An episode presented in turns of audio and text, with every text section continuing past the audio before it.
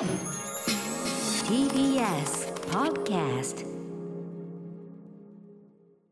3月11日木曜日時刻は6時30分です。TBS ラジオをキーステーションにお送りしているカルチャーキュレーションプログラムアフターシックスジャンクション。はい、えー、パーソナリティは私所属事務所会議室から本日はリモート出演しております。ライムスター歌丸です。そして今夜のパートナーは？TBS ラジオ第6スタジオにおります。TBS アナウンサーのうないりさです。さあここからは一流キュレーターから厳選された情報を伺うカルチャートークのコーナーです。はい今夜はドキュメンタリー専門の配信サービスアジアンドキュメンタリーズ代表の坂野悟さんとお電話がつながっています。もしもし坂野さん。もしもし、こんばんは。はいこんばんは。よろしくお願いします。ちょうどね坂野さん前回の出演はちょうど1か月前。2月11日、えー医療や福祉をテーマにしたおすすめのドキュメンタリー作品しかも、えー見れば見るほどですねあの医療現場にちゃんとねこうチャリティーが行くという素晴らしい試み、ご紹介いただきました。ありがとうございます。ありがとうございます。うん。はい。ということで今夜はですね今週 TBS ラジオが防災キャンペーンを展開中なんですけれども各番組防災にまつわる企画を行っております。この番組では本日で東日本大震災の発生から10年経ったということで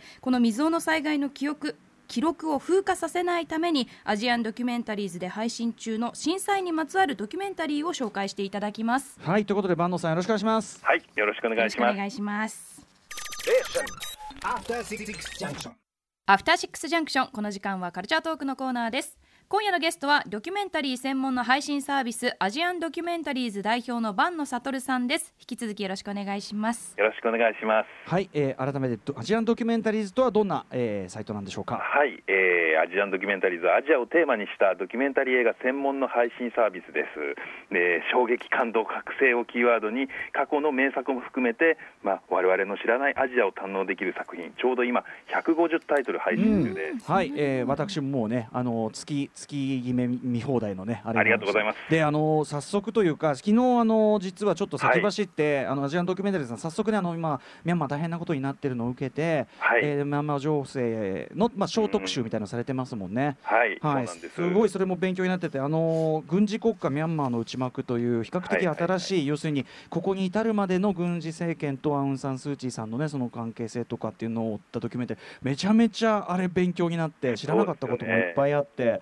あのーニュースを見る際の補助線としてもうベストな皆さんにも改めてすごいこれ本当に見といた方がいいですよマジでいや。もうぜひはい見ていただければあうんりがたいですね。素晴らしかったです。はいということで、えー、と今回はですね、まあ、東日本大震災発生から10年ということで震災関連のドキュメンタリーを、えー紹介していただきたいんですけど実はこれ坂野さんが、えー、と映画とかドキュメンタリーに関わる仕事のきっかけその一つきっかけになったのが一つ震災というのがあるそうですね。あそうですね、うんあの私自身がこの映画の仕事に就きたいと思ったきっかけが実は阪神・淡路大震災なんですよね、うんはい。でその時あの大学4年生だったんですけど、うん。被災地でこの映画の巡回上映をしたりしてですねうん。ボランティアで、であの隣のトトロとか寅さんとかをですねフィルムを借りてこう雪がちらつく被災地のこうテント村とか避難所を回って上映したりとかっていう。ごい、うん、素晴らしいそれ自体。うんその時にですね、あのまあ、被災地大変だったんですけど、映画が来るとね、みんな本当に嬉しそうで、お祭りみたいにこうパーッとこう明るくなるんですよ、炊き出しとかも出たりして、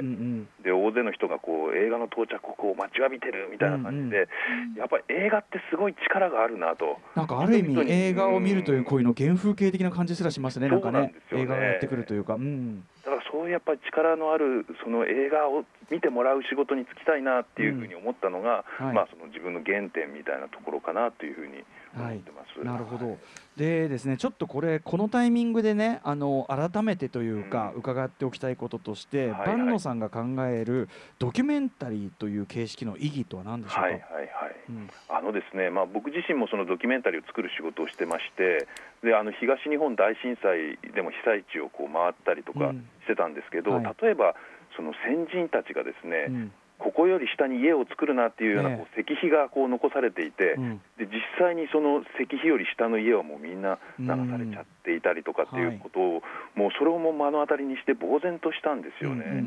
やっぱりこう人間って良くも悪くも忘れることが、まあ、うんできる人間っていうか、はい。まあ、忘れることもあると。はい。でそれが必要な時もね当然ありますけど。必要な時もあるんですけれども、やっぱりその震災直後の記憶とか感情っていうのを時々でもやっぱり思い起こすことは大事だろうな、はい。まさにそのなんていうか石碑自体がまあドキュメンタリーの役割というか、うん。そんなような気もするなというふうに思っているんですけどね。うんうんはい。そのしかもその石碑以上にその過去に起こった出来事とかそういう被災されたその例えばこういうものであれば被災された当事者っていうのの、ええまあええ。ある意味部外者だったりとか時代が違ったりとかしてもある種、ねじ自分事としてこう追体験もできますもんね、ドキュメンタリー映画であればね。そうだと思います。あのーやっぱ知識として知ってるっていうこととそこで生きてたりとか、そこで、えー笑ったり泣いたり、はい。悲しんだり怒ったりしてる人の姿を本当に見るっていうことのやっぱ全然体験性の差ってありますよね。えーやっぱりその肌肌感覚で感じるというか、うんまあ、そのその場にはいられないですけれども、うんうん。やっぱりそのなんていうか感じることっはい。てすごく大事だなと思っていて、うんうん。ドキュメンタリーはやっぱりそれをねこう体追体験できるというか。そうですね。うん。いやーだからその意味でアジアンドキュメンタリーズさんでこう配信している作品も一個見るごとにその一個そういう一端にもちろんその全てが分かったとかあの、え当事者と同じようなっていうとこまではあれだけども一端にはちゃんと触れるっていうことが毎作品できるから本当に素晴らしいと思ってます。はい、ありがとうはございます。さあということでここからはそんな坂野さんが選ぶ東日本から大震災、えー発生から10年経った今こそ見るべき震災関連のドキュメンタリーというのをちょっとご紹介いただきたいと思っております。そうですね。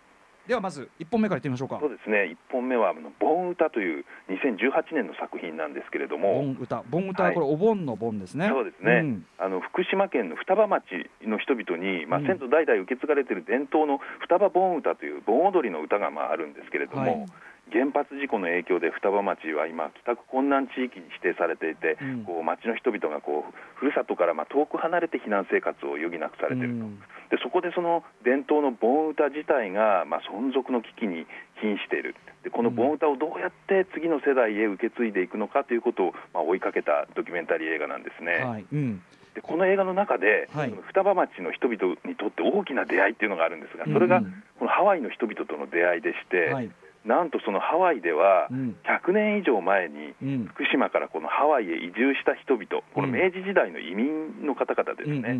が彼らがまあこのハワイに盆踊りを伝えて。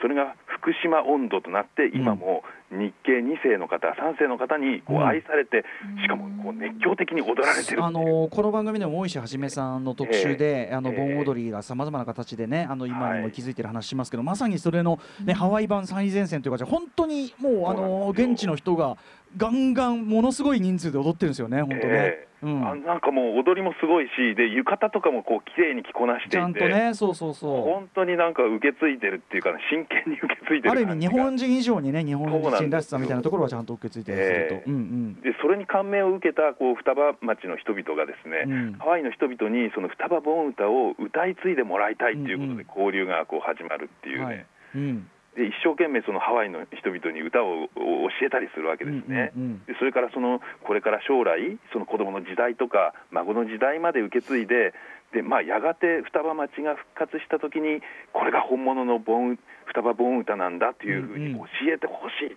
ていうですね、はい。そういう願いを、うんうん。まあ、双葉町の方々がおっしゃってるのがはいものすごい、まあ、印象的はない。作品です、ね。これ僕もこのタイミングでですね、ええ。あの坂野さんに教えていただいて拝見したんですけど、まさにその部分がですね、逆に言うとその双葉町の皆さんが今はちりぢりになっててで戻る三段までそのまずもうすでに立ち入り禁止あの居住は禁止になってて、まあ、立ち入るにしても5時間までみたいないまだに制限がある、うんその双葉町のところに入ってくあの、かまあ、まさに、まあ、ゴーストタウンという言い方をしてしまうのは地元の方に申し訳ないけど、うん。そのまあその完全にその廃墟と化したでも街並みは完全に残ってて、っていうあそこの景色そしてなおかつちりぢりになってしまったことでその双葉温度その街の温度がですね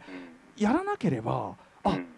なくなっちゃうんだっていうつまりその故郷が二重に失われてしまうというようなことが現に進行してるんだっていうのがすごくあのだからある意味ハワイの人たちにじゃあその教えてその自分たちの代では無理かもしれないなんてこともおっしゃってて戻るのは。そのある意味そこまそうかっていうそこだけやっぱり取り返しつかないことでもある。っていうのもすごくかみしめましたしでも同時に文化というのがあの受け継がれていったりとかっていうのがこれハワイの話もそうですしあの途中でこの作品すごく面白くさすがあのナビーの恋の中江監督というかあの途中のアニメーションとかが入ってそのね。そもそもその、えっと双葉町とかその福島の方に富山県からかつて移住してきたその、えっとなんていうかな歴史みたいなものもさらに振り返って、えっともう一つの移民というのかな、国日本の国の中でもその移り住んできてそこに定着してっていうようななんかある意味こう人間がこうずっといろんなものの中で大変な中なんとか生きてきたっていうそのなんか脈々と続くなんか。なんていうかな感じみたいなものもそれがこう太鼓のビートともにしかもこれ音楽映画でもあるじゃないですか。うん、そうですね。あのさクライマックスがもう一大一大ライブシーンっていいうや、か本当そうですよ、うん。もうね。やっぱこのふるさとを離れても忘れることのない歌があるんだみたいな、うんうん。そういうこのなんていうかメッセージというか、はい。そのふるさとをこう、の人々をこう結びつけようとする、つなぐんだっていうようなね、大きなそういう気持ちとか、うん。いろんなものが伝わってきますよね。いや本当にあの最後のそのぐ怒涛のその盆踊りぼなんていうかなあの演奏シーンとかねではもう本当にグッときちゃってしかもそのなんかこう見せ方がねある意味こうもうなんていうの時代とか場所とかを限定しないこの魂はつながっていくんだみたいな見せ方をあえてそのおそらくその中井監督されててそこもすごいこうすごい射程を持った作品に最終的になっていくみたいな。はい、あの感じですごかったです、これ、盆歌、素晴らしい作品でした。いや改めてそのなんていうんですかね被災地でこう復興していく力っていうのが、うんうん。こう伝統芸能だったり地域でこう愛されているお祭りだったりとかっていうのがすごい力を持ってるんだなっていうふうに改めて感じさせられますよね。あの復興って言った時にだからその建もちろん建物を建てるとか、その公共インフラを整えるもうこれこれももちろん大事だしそれは生活基盤だから第一にやるべきだけどそういうことだけじゃないですよね。やっぱねそのコミュニティとかそういうものが成り立ってるのははそれをすごく改めてそれをまた皆さんがすごく大事になね、思われてるしそれが失われてしまうことっていうのは本当に命が奪われることかとのごとくこう思われてるっていうのもすごく伝わってきてだからこそクライマックス。ね。グッとくるというね音楽映画としてもグッときました本当に、うん。そうですね。あと本当にあのビなんていうのグルーブミュージックとしてやっぱ温度やべえって思いました、うん。太鼓みんな太鼓やばいよ本当にあのポリリズム。なんかすごいそこもグッときてしまいました。はい。はい、ありがとうございます。あこちらこそです。バンドさんありがとうございます、えー、2本目いきましょはい、2つ目の作品は「津波そして桜」っていう作品ですう、ね、はい、震災の年の2011年9月に公開されてこれは。あの、うん第84回アカデミー賞短編ドキュメンタリー映画賞にノミネートされたドキュメンタリー映画なんですめちゃくちゃ早いですよねだって、これは早いですね、一番早かったんじゃないかというぐらいですけれども、うん。はい。この監督はイギリス人の女性なんですよね、外国人から見たこの震災の様子を捉えた作品としても注目されたっていうね。この監督さんはだからもともとその震災を取りに例えばここに来たとかじゃなくて別の目的というかそのそうなんです。本当に桜を取りに。そうなんです。桜を取りに来てそこで震災にあって、うん。で震災を撮ろうということで、えーこのドキュメンタリーを撮られたということなうんうんですね、ん。もうこの映像がですねやっぱはい。りその津波のこのありのままを捉えているっていうかね、えー。もう街を次々と飲み込んでいくあのうん。あの真っ黒な津波、はい。それから高台からそれを見て恐怖に震える家族を心配する人々の姿とかですね、えまあある種こう本当に衝撃的な作品なんですけど。ーこれはちょっとあの今は例えばその普通のその地上波のテレビとかではちょっと流せないえ映像ですし僕も改めて見てうんちょっとやっぱそのうんちょっとこの恐怖っていうのはえーあのままさにちょっとこう忘れようとしていたものが、ええ。しかもものすごい生々しさっていうかやっぱずっとカメラをねあの高高台高台と言いつつこうえあの時の要するにそのこんなことが起こるとは誰一人想像していないからこそ、えっていうこうリアルさあ確かにこういうものだったというような。だからまずそれが記録されている。そこもすごく大変貴重ですし。ーそうですね、うん。そしてその、まあ、被災者の方々が復興に向けて歩み始めた思いっていうのをですね、うん。この日本の文化を象徴する花である桜、はい。この桜とともに描いてるっていうところがね素敵なんですよね、うんうんで彼女はやっぱりその監督は桜が好きで桜を撮りたいそして日本が好きだっていう思いがあって、うんうん。その日本に寄り添うドキュメンタリーをと思ってて、ここに来たからこそ撮れた作品だと思うんですけれども、はい。やっぱりこの何もかも失った人々の心の内をですね、え非常に丹念に追いかけながら、希望のようにこう美しく咲く花とこう重ね合わせていく描写っていうのにね、はいもう僕は心震えましたね。そうですね。これをだからそのだからあの被災地の皆さんが本当にもうそれこそこうあの直後でですねどれだけのお気持ちかっていうのを背負いながらもこその直後にしてこのなんていうかな生命力とかうん。たくましさとかまあそんな簡単な言葉で済まされないものだろうけどそうですね。だから、あのーまあ、このタイミングだからドキュメンタリーのこの意味でもありますよね、この2011年にたまたま桜を取りに居合わせたしかもええある意味外国の方の視点というのもあるからこそかもしれない。日本人だとちょっとそのある種躊躇してしまうようなその段階でやっぱりこういう形で記録してくださって、はい。でもそこにちゃんと希望がこの段階でさえ希望がを見出そうとしてるっていうようなあれになっててこれはドキュメンタリーの力っていう感じがしましたねやっぱね。改めてこれをこの今見るっていうこともね、うん。そのタイムマシンのようにあの瞬間にこう、ね、連れ戻されるっていうんでしょうか、はい。あの時自分は何をしてたんだろうかとか、はい、こう強烈に思い起こさせられるんですよね。そうですね。えーなんかある種ちょっとしまい込もうとしてたんだなってことにも気づかされました。そうなんですよね、うんそういったものを時々でもこうなんていうかあの、うん取り戻して、ね。こうちょっと思い起こすみたいなことも、実は大事なことなんじゃないかなですね。かなりこれはちょっとでもショッキングな映像込みなんでちょっと、はい。あのまあその辺は注意してご覧いただきたい感じもありますが、ね。はい、えー、3本目いきましょはい、3つ目の作品が「津波の子どもたち」っていうこれは2012年に制作された作品なんですが、これはあの東日本大震災を、まあ、被災者である子どもたちの目線、はい。それから子どもたちの親の証言を通して、津波と原発事故のその後を記録したドキュメンタうリー。これもまあそこそこ直後、じゃ直後ですよね2012だからね。ねはい、うん。で、まあ、この作品の特徴っていうのは子どもたちが、うん。あの語るあのひ東日本大震災っていうことなんですよね。はい本当にもうそのなんて言うんでしょうかね子供ならではの純粋でこう鋭い言葉っていうんでしょうか、うんうん。それからそのあどけないんですがその表情がまあやっぱりこうその津波のげだからこそ、うん。まあ、残酷な部分もあり、はい。そういうあの大人たちがねなかなか言葉ではいあの表さないような本音の部分とか、うん。そういうものをですね語ってるっていううん作品なんですよね。これはあの僕は、えっと、今回見たあのこれ拝見まだできてなくてうなえさんがねご覧になったんですよね。はい。はい、うん。あの非常に印象的だったシーンがあって子どもたちの証言ではないんですけど震災から3週間経った時に大川小学校側が保護者に対してどうしてこういう結末になこういうこういうことになってしまったのかっていう説明会をカメラを回してそれがそういうシーンがあったんですけど、うんうん。あんまり日本のメディアでそのシーンを見たことがなくって、うんなんか多分日本で伝えてしまうとどうしてもうん。あの親御さんサイドの目線になって、うんうん。どうしてもその学校側に対しての批判的な目線になってしまう中でこうこの監督も外国の方ですよね。そうですねイギリスの方ですね。すごくこう客観的にその映像を見ることができてで先生も一人だけ生き残った先生がいてうんうんその人にすごいこうその人を糾弾するんですけどその人のこともの気持ちも考える自分がいた。なんかそういうシーンが非常に印象的で。うんうん。なんかこう外国の方が作るからこそはい。非常に客観的にうん。あらゆるものを捉えてるなって思いました、うんこの作品は。うんうん。うん。ですかねやっぱねそれもね。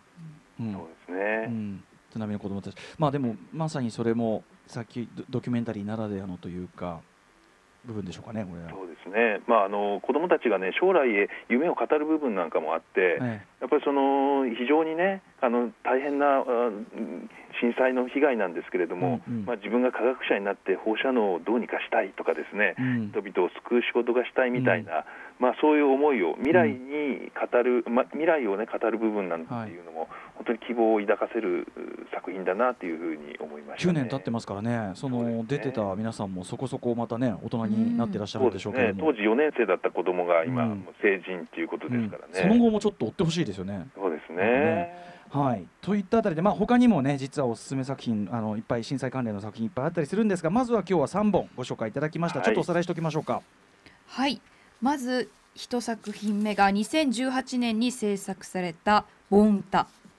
そして2作品目が「津波そして桜」そして3つ目の作品が「津波の子どもたち」この3作品になります。はいえーということで、えー最後に改めてバンドさんアジアンドキュメンタリーズのお知らせお願いします、はい。もう素晴らしいあれなんで、本当に、うん、アジアンドキュメンタリーズ月額990円でですね、うん。配信中の全作品150本をいつでも自由に見放題でご覧いただけます。それからあの1本ずつでもうん。495円でご覧いただけます。はい。ぜひ見ていただければと思います、うん、いや、あのー僕でもやっぱり月額で見放題であることでその今回のミャンマーもそうですけどちょっと興味持ったトピックのことを調べるときに必ず関連の何かがあったりするから、あのー僕はやっぱぜ本当月額おすすめでございます本当に。ありがとうございます、そしてあの今後も素晴らしい作品の数々ご紹介いただくのを楽しみにしております。ぜひぜひ。はい、えーということで、えーもう1日1本アジアンドキュメンタリーズを私はお勧めしております、えーこれらのゲストアジアンドキュメンタリーズ代表の坂野悟さんでした。坂野さんありがとうございました。ありがとうございました。ありがとうございました